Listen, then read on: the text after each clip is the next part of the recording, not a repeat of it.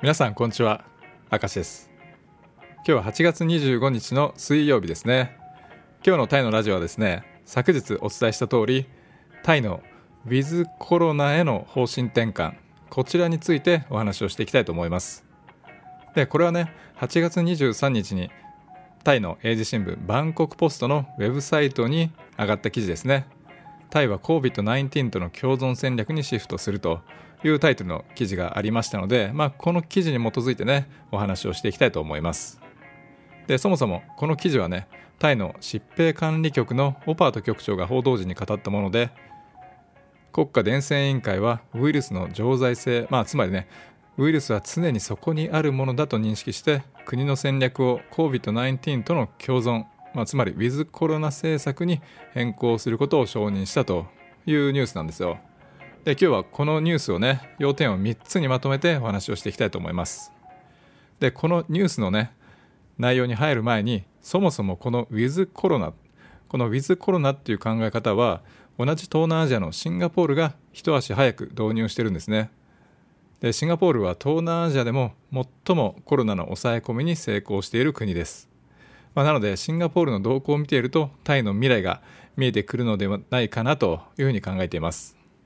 でまずねタイのウィズコロナ政策の前にシンガポールのウィズコロナの考え方について簡単に紹介しておきますね。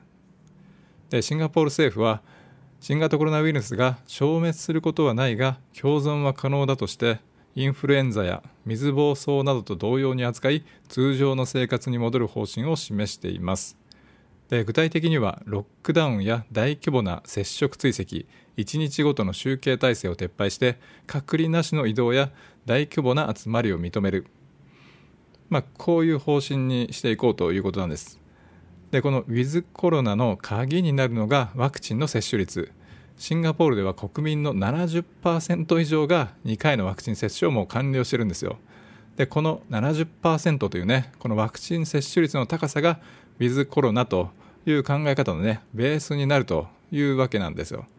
でシンガポールではね、まあ、この新型コロナウイルスの患者のね動向患者数の動向については新規感染者数ではなくて、まあ、インフルエンザのように重篤な症状や集中管理集中治療室、まあ、ICU ですね、まあ、そこに収容されている人数を監視しているということで、まあ、感染者がいくら増えても、まあ、この重症にならなければ、まあ、問題ないでしょ、まあ、インフルエンザとかね他の病気と同じような病気ですよということですね。でワクチンについては追加接種が必要になる可能性もあるとして数年間にわたる接種計画を考えているとやっぱりねワクチン2回打ってもやっぱり半年ぐらいすると抗体が落ちてきてまた感染して重症化する確率が上がるということでもう半年に1回ねワクチンを打ち続けていくという可能性もあるということですね。まあこれがねシンガポールのウィズコロナ戦略というものですね。でまあ、ちょっと長くなりましたけども、まあ、ウィズコロナが何かということはねおお分かりいただけたかと思いますので、まあ、タイのね話をしていきますね。でこのタイは COVID-19 との共存戦略にシフトするというねバンコクポストの記事はね、えー、元記事のリンクは概要欄に貼っておきますので、まあ、詳しく読みたいという方はね原文を読んでほしいです。でこの記事をね、まあ、要約するとポイントは3つですね。まあ、1つ目はタイはウィズコロナ戦略に方針転換するということ。で2つ目はウィズコロナ戦略に方針転換するためには何が必要かということで3つ目は対 COVID パスの発行計画についてそれではね1つずつお話ししていきますねでまず1つ目のウィズコロナ戦略に方針転換するということ、まあ、これはね冒頭でお伝えした通り月曜日に行われた国家伝染委員会でウイルスはね常にそこにあるものだと認識して国の戦略をウィズコロナに変更することを承認したということですね。まあ、つまりね、まあ、タイでもコロナを撲滅することを諦めて、まあ、身近に存在するものだと受け入れて生活をしていこうと、まあ、これはシンガポールと同じ考え方ですよね。まあ、ある程度のリスクを受け入れて生活していきましょうということです。まあ、でもね、いきなりリスクを受け入れて生活していきましょうと言われてもね、まあ、はい、そうですかと、まあ、なかなか切り替えることは難しいんですけども、まあ、その切り替えていくためにねどうしていくのかというのがこの2つ目ですね。で2つ目ウィズコロナ戦略には何が必要なのかと、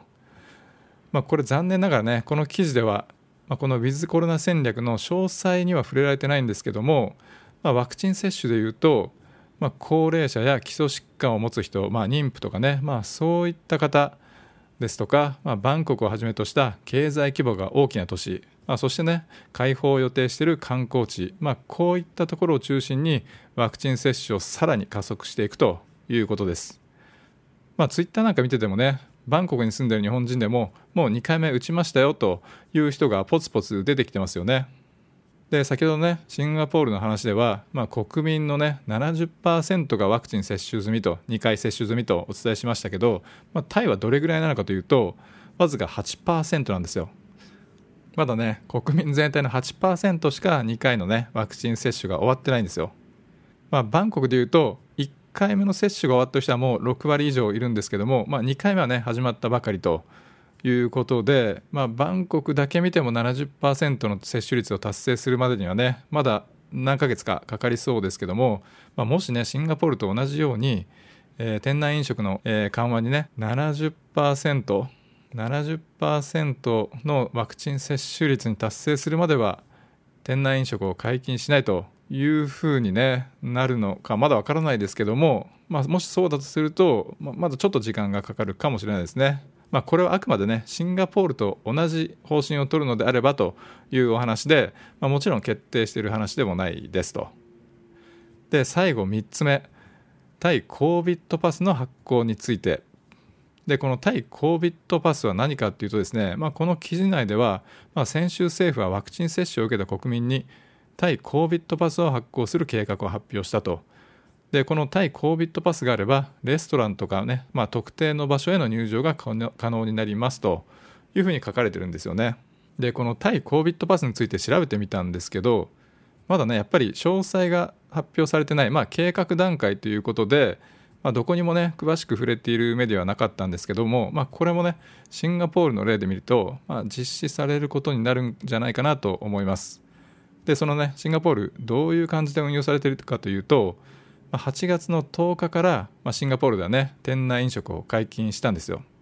でレストランの店内飲食については全員がワクチン接種済みの最大5人までのグループで店内飲食を認めるというものなんですよ。なのでワクチンを接種してない人は今も店内飲食はできませんと。ワクチン接種している人であればまあ、最大5人までのグループでみんなでご飯を食べれますよというのがね今シンガポールの現状なんですよ。でこれをどうやってね見極めてるのかというとこなんですけど、まあ、シンガポール政府が用意してるね行動管理アプリ、まあ、これスマホのアプリですね、まあ、そういうアプリがあってですねでこのアプリ上にワクチン接種者はワクチン接種済みですというふうにね表示されるとでレストランの入り口で、まあ、そのアプリをかざせばワクチン接種者だけは店内飲食が可能になっているということのようなんですね。あのツイッターでねシンガポール店内飲食っていうキーワードで検索すると、まあ、シンガポール在住のね日本人の投稿が出てきますので、まあ、シンガポール今どんな感じなんだろうなというのが知りたい人はぜひねツイッターで検索してみてください。でこのシンガポールね店内飲食8月10日に解禁してねもう2週間が経ったんですけどもまあ、感染者はねどうなってるかというと、まあ、やっぱりね再び増加して今ね1日100人を超えるペースで増えているということなんですけどもシンガポール政府のウィズコロナ戦略では先ほど言った通りね新規感染者の数字ではなくて重篤な症例や集中治療室の収容人数を監視してるんですよ。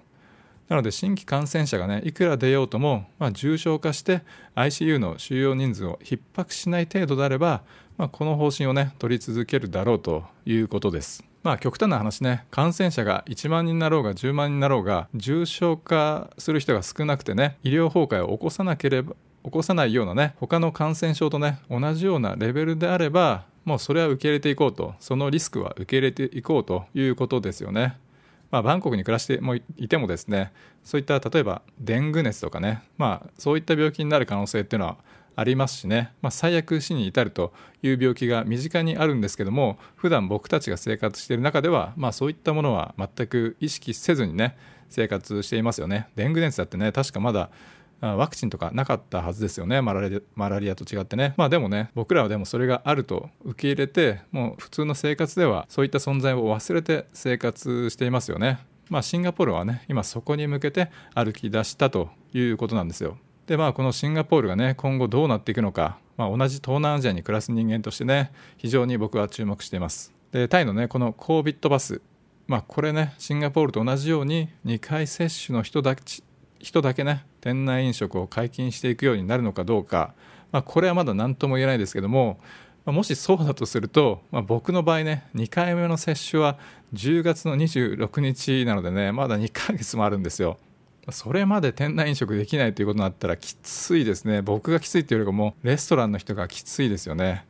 まあでもねこれまだ計画段階ということなので、まあ、タイはねシンガポールよりも緩い規制になる可能性も十分に考えられますので、まあ、このね COVID パス、まあ、続報が入り次第こちらでお届けしたいと思いますまあ、なのでね、この COVID パスの動向が気になる方、タイのこのウィズコロナ政策どうなっていくのか、まあ、これもね、まだ本当に詳しい計画っていうのは発表されていないので、まあ、こちらもね、続報があり次第お届けしたいと思います。まあ、いずれにしてもね、タイもね、シンガポールのように新型コロナウイルスを撲滅するということはもう諦めて、ウィズコロナ、常にそこにあるものだということを受け入れてやっていきましょうという方針に今後転換をしていくということですね。まあ、というわけでね、まあ、今日はタイのウィズコロナへの方針転換についてお話をさせていただきました。まあ、またねこれ具体的な話がねもっと出てきたらこちらで改めてねお話ししたいと思いますので、まあ、ぜひねチャンネル登録まだだよという方はポチッと登録していただけると嬉しいです。それでは本日も最後までお聴きいただきましてありがとうございました。また明日お会いしましょう。